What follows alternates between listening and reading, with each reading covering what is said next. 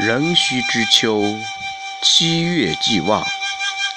苏子于客泛舟，游于赤壁之下。清风徐来，水波不兴。举酒属客，诵明月之诗，歌窈窕之章。少焉，月出于东山之上，徘徊于斗牛之间。白露横江，水光接天。纵一为之所如，凌万顷之茫然。浩浩乎如凭虚御风，而不知其所止；飘飘然如遗世独立，羽化而登仙。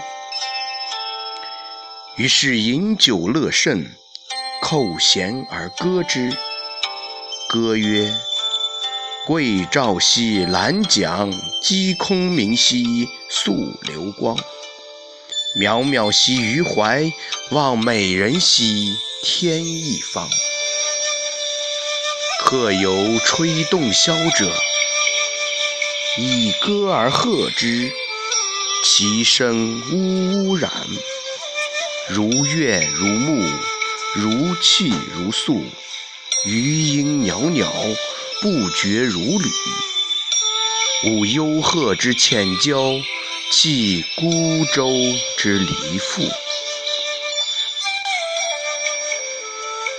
苏子悄然，正襟危坐而问客曰：“何为其然也？”客曰：“月明星稀，乌鹊南飞。”此非曹孟德之诗乎？西望夏口，东望武昌，山川相辽，郁乎苍苍。此非孟德之困于周郎者乎？方其破荆州，下江陵，顺流而东也。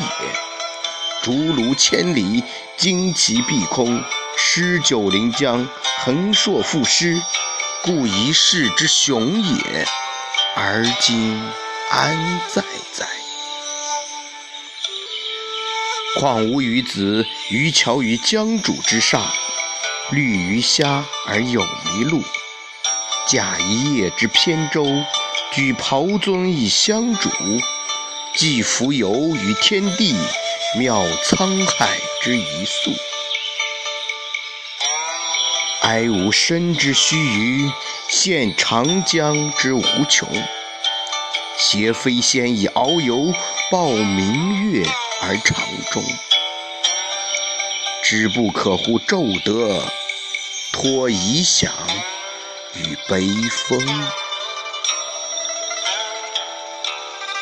苏子曰：“可以知夫水与月乎？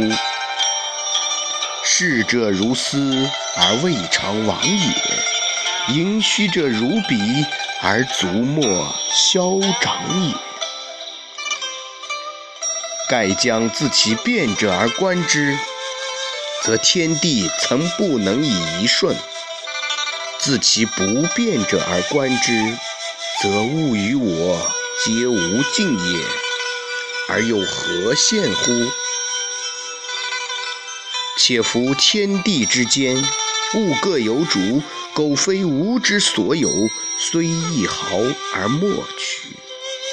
惟江上之清风与山间之明月，耳得之而为声，目遇之而成色，取之无尽，用之不竭，是造物者之无尽藏也，而吾与子之所共适。